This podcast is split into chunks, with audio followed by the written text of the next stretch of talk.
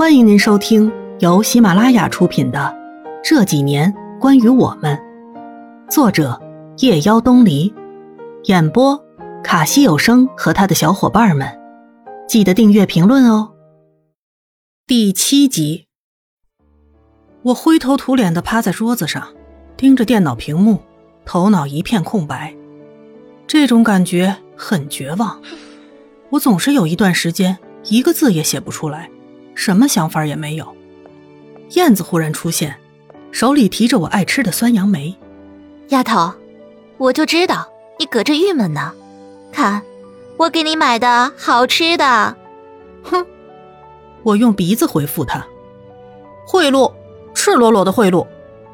哎，丫头，你可别告诉我说你盯着电脑两天一个字也没蹦出来啊！是啊，我现在处于灵感枯竭期。快死了！我无精打采的说。燕子把我从桌子上给抓起来。不行不行，你这样子，那我们还要不要将来有一天功成名就了？眼看着机会就要溜了，我可不能看着你这么颓废下去。穿好衣服，跟我走。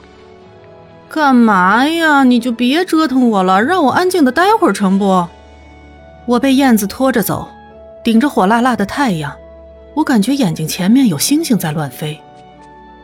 燕子，你到底要带我去哪儿啊？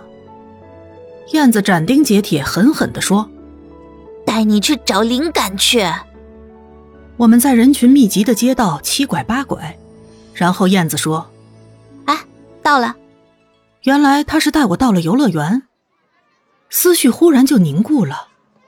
那谁来这座城市的那几天，带我来过这里？燕子变戏法似的扔给我一只甜筒冰淇淋，我看着有着七彩花花的冰淇淋，身体一阵颤栗。这个动作，变了个身影出现在脑子里。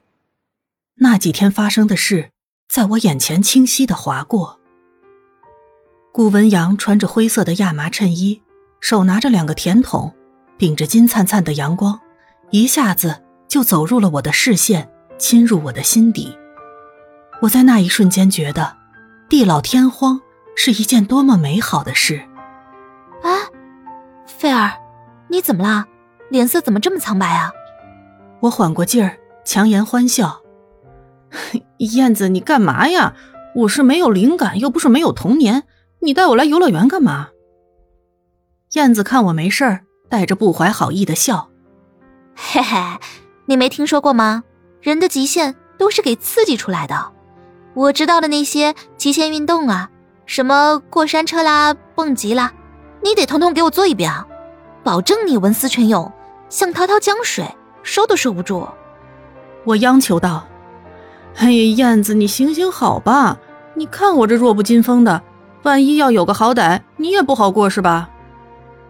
燕子看着我一阵奸笑：“嘿嘿嘿，放心吧，死不了。”然后用他的鹰爪。把我给强行拽了进去，最后我俩把所有的项目通通玩了一遍。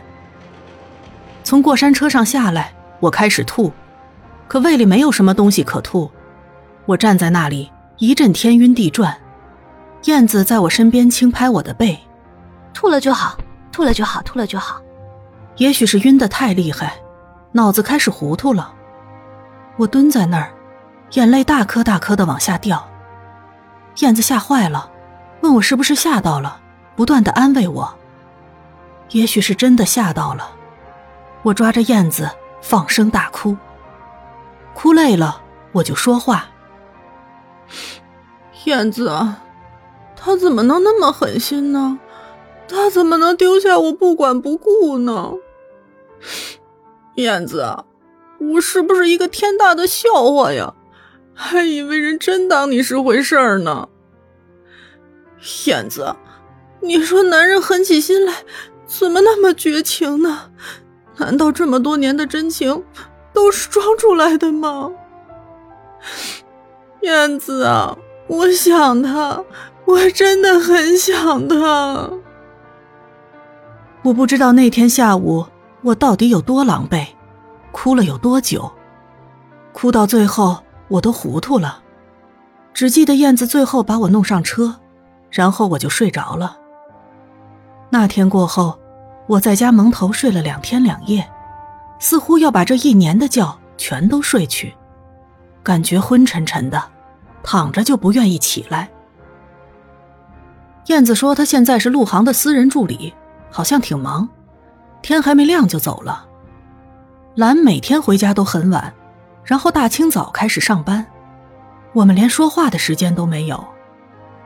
这样很好，大家都有目标。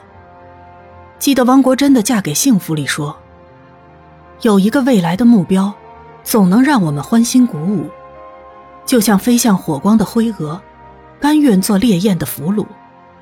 摆动着的是你不停的脚步，飞旋着的是你不停的流苏。”美丽，在一往情深的日子里，有谁说得清什么是甜，什么是苦？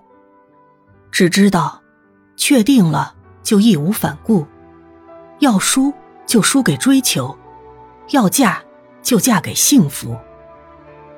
是啊，要输就输给追求，要嫁就嫁给幸福。现在觉得说的真好。我伸了伸胳膊。看着窗外阳光明媚的样子，忽然记起，好像自己已经两天没有出过门了。用清水洗了洗脸，感觉清醒了不少。门铃开始大作，我疑惑：这个时间大家都在上班，会是谁呢？肯定是燕子又丢三落四了吧？可是打开门的一瞬间，我竟然看到了程子旭，他的样子看起来有些疲惫。嘴角有青黑的胡茬可是眼神还是熟悉的清冽。本集播讲完毕，感谢您的收听。